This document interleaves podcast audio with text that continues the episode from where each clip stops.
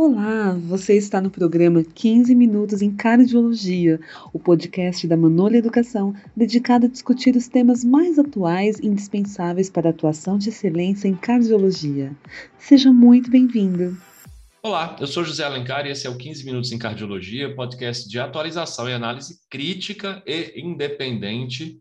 Esse conteúdo é destinado apenas a profissionais de saúde e hoje, mais do que nunca, nós vamos fazer uma análise crítica, independente e, por que não dizer, empática também dessa diretriz brasileira, né, da Sociedade Brasileira de é, Cardiologia, que foi publicada agora em setembro de 2022, a diretriz 2022, portanto, ECG. Essa diretriz, ela, antes até de começar a análise, eu quero parabenizar os autores, né? Ali entre a lista de autores tem pessoas que eu conheço e que foram importantes para a minha formação, como o Francisco Faustino, foi meu professor, a Gabriela Miana é, Paixão, que foi minha colega, R igual lá no Dante Pazanese, ela agora coordena o serviço de eletrocardiografia do HC da, UF, da Federal de Minas Gerais, e já tem um podcast, inclusive, gravado aqui conosco, em que nós falamos sobre fibrilação atrial na emergência, será que a regra das 48 horas ainda é válida? Então, uh, até se você se interessou por esse tópico, né, dá uma olhada depois que acabar esse episódio, vai lá ler também este outro episódio que foi já lançado com ela, né, e outras pessoas, outras eminências aqui na eletrocardiografia, como o Dalmo eh, Ribeiro, do Dante Pazanese, o Braulio Luna Filho, da Escola Paulista, o Andrés Pérez Rieira, Carlos Alberto Pastore, quer dizer, um documento de muito peso, muita eminência e também de muita qualidade. Contudo, há pontos aqui em que eu discordo né, dessa diretriz brasileira, e esse é o episódio de hoje. Tá? O primeiro ponto que eu quero levantar aqui é do diagnóstico de sobrecarga atrial esquerda ainda na diretriz brasileira de 2022, assim como era na última diretriz brasileira, ainda está lá presente o seguinte critério: uma onda P mais larga do que 120 milissegundos, portanto, mais larga do que 3 milímetros, seria indicativo de sobrecarga atrial esquerda. Né? É, eu acho muito ruim que a diretriz tenha trazido de novo este ponto, né? E não tenha atualizado isso dado que nós temos agora um outro diagnóstico que é dado por esse mesmo achado, que é exatamente o diagnóstico de bloqueio interatrial, o diagnóstico de BIA. Para quem nunca ouviu falar sobre isso, BIA, o bloqueio interatrial, é diagnosticado no eletrocardiograma quando, quando a onda P é mais larga do que 120 milissegundos, tá? ou seja, mais larga do que 3 milímetros, e é bífida, né? ou seja, tem duas corcovinhas, isso? Porque nessa patologia você separa o átrio direito do átrio esquerdo, seja por um atraso no BIA de primeiro grau, seja por um bloqueio verdadeiro, como no BIA de terceiro grau. E no de terceiro grau, além de ser bífido, né, tem duas corcovinhas, a última corcova é negativa. Então, nós falamos que é uma onda P bífida, larga e de morfologia plus-minus. Esse é diagnóstico de bloqueio interatrial. É uma patologia que ocorre, pessoal, quando existe fibrose do átrio esquerdo, especialmente da região de Bachmann, né, que é uma região que é uma continuidade da crista terminal, você vai lá para o átrio esquerdo, é por lá que o estímulo elétrico passa do átrio direito para o átrio esquerdo. Quando esta região aí está atrasada ou bloqueada, nós temos então o BIA. BIA é muito importante que se dê esse diagnóstico, bloqueio intratrial, porque ele pode significar, ele é o sinal eletrocardiográfico de uma síndrome uma nova síndrome chamada Síndrome de Bayes, em homenagem ao nosso querido professor Bayes de Luna. Bayes de Luna descreveu que nessa síndrome, as pessoas que têm o BIA, o bloqueio intratrial, seja parcial, seja avançado, e têm arritmias supraventriculares, eles têm um maior grau de evolução, inclusive para demência e AVC, mas também para a evolução para fibrilação atrial e flutter e outras arritmias supraventriculares, taquicardia em geral, e as multifocais também. Então, é, dito isso, o diagnóstico clínico de BIA e de síndrome de Bayes, em específico, né, clínico, né, síndrome de Bayes, é muito importante, porque você passa a acompanhar esse paciente de maneira mais próxima, né, fazendo uma monitorização contínua eletrocardiográfica mais frequente nesse paciente, para verificar se ele está evoluindo para AVC, demência, se ele está evoluindo para taquicardias supraventriculares entre elas, a FA e o flutter. Dá, já, quando você dá um diagnóstico de, de sobrecarga atrial esquerda e você vai pesquisar e não tem sobrecarga atrial esquerda, então acabou, né? Você vai falar que foi um eletro falso negativo. E é falso negativo com muita frequência também o, o achado dessa onda P mais larga do que 120, porque ela não significa sobrecarga, significa BIA. Tanto é que as razões de verossimilhança são as seguintes: 0,94 positiva e 1,14 a negativa. Quem conhece medicina baseada em evidência sabe do que eu estou falando. Esses são resultados ruins, né? Isso significa, a rigor, que o achado, desse, o achado da onda P mais larga de 120 diminui a chance de ser sobrecarga atrial esquerda. E um achado, a, a ausência dele aumenta a chance. É praticamente inútil estatisticamente, e mesmo se você considerar ele útil, ele é útil para falar contra sobrecarga atrial esquerda, pelos estudos que foram feitos comparando né, esse achado com o achado ecocardiográfico da sobrecarga atrial esquerda. Então, esse é o ponto um de falha. Eu acho que para a próxima diretriz nós temos que pensar fortemente em tirar esse texto daí e atualizar. O segundo, para bloqueio de ramo esquerdo e para sobrecarga ventricular esquerda associada, a diretriz indicou dois critérios que, na verdade, não podem ser usados. Ela indicou que você, quando tem bloqueio de ramo esquerdo, para ver se há sobrecarga ventricular, você tem que ver se existe os, existem os critérios Sokolov-Lyon e Sokolov de AVL. Nós sabemos que esses dois critérios, quando foram estudados por Sokolov, eles não tinham pacientes com bloqueio de ramo esquerdo. Então, não se pode dar esse diagnóstico sobrecarga ventricular esquerda se o paciente tiver bloqueio de ramo esquerdo usando esses dois critérios. Para isso, existe um critério, que é o critério de Klein, que foi lançado em 1984. É a S de V2 mais somado a R de V6 maior do que 45 milímetros. Isso sim vai dar um diagnóstico de sobrecarga ventricular esquerda, mais um ponto aqui que tem que ser falado. Ponto 3. A insistência em falar da existência das divisões do ramo direito e também do fascículo médio. Veja, pessoal, é muito bem sabido que o ramo direito não tem subdivisões. Ele não tem, ele não possui fascículos. O ramo direito ele chega na banda moderadora do ventrículo direito e ali termina.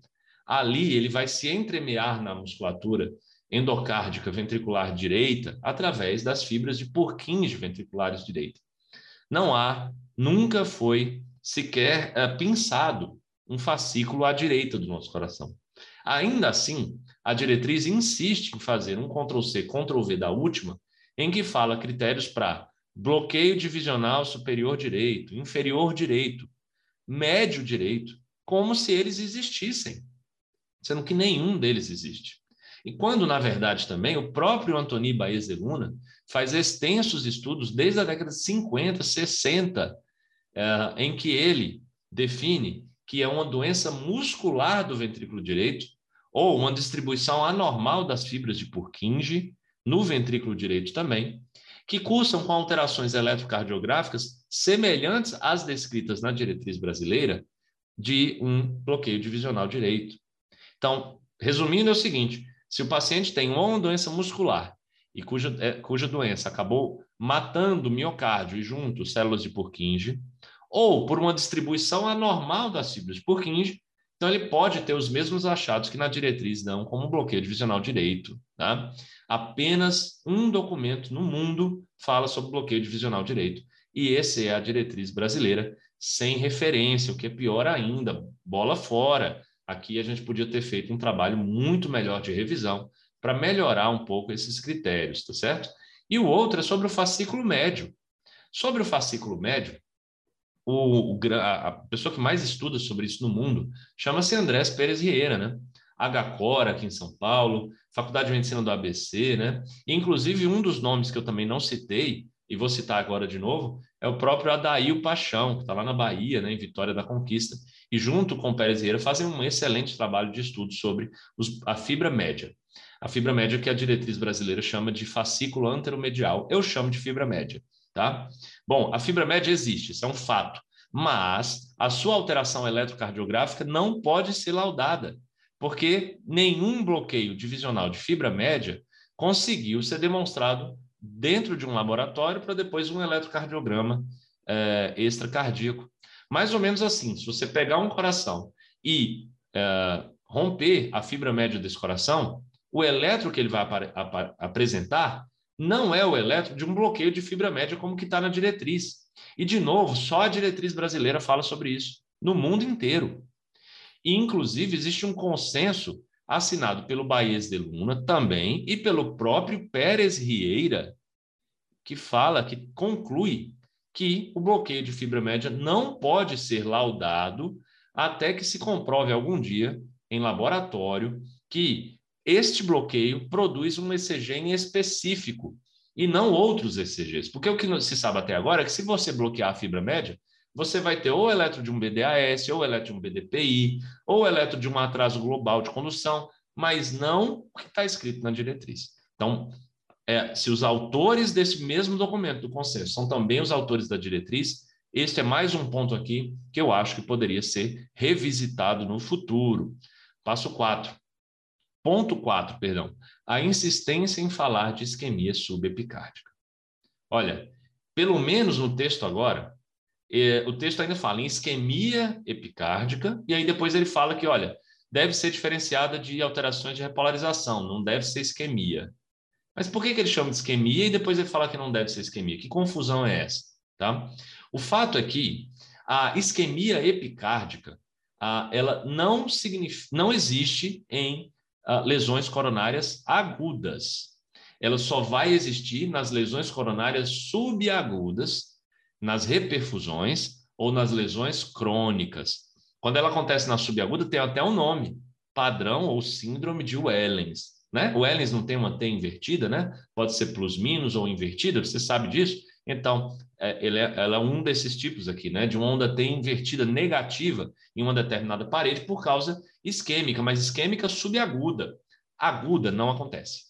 Se você olha um elétron e você fala aqui tem isquemia subepicárdica, o que que eu, o que que eu estou entendendo disso? Você está me falando assim, aqui tem isquemia subepicárdica.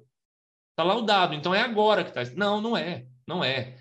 Uma onda T invertida negativa não significa isquemia epicárdica. Por quê? Razões fisiopatológicas. O epicárdio é o último a se a sofrer né, na, na vigência de uma isquemia aguda coronariana. Tá? Ele não sofre sozinho. Se o, se o epicárdio sofreu, é porque o endocárdio já sofreu antes. Então a lesão já é transmural. Não existe isquemia epicárdica aguda. Ah, o melhor achado, o principal achado de uma oclusão coronária aguda é justamente o contrário, que é a onda T hiperaguda, positiva, ampla, de base larga e simétrica. Tá?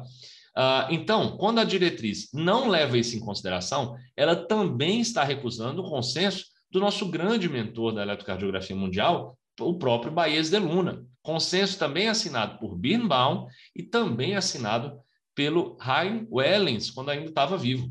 Esse consenso, na conclusão dele, está escrito: a, a isquemia aguda não gera inversão de ondas T.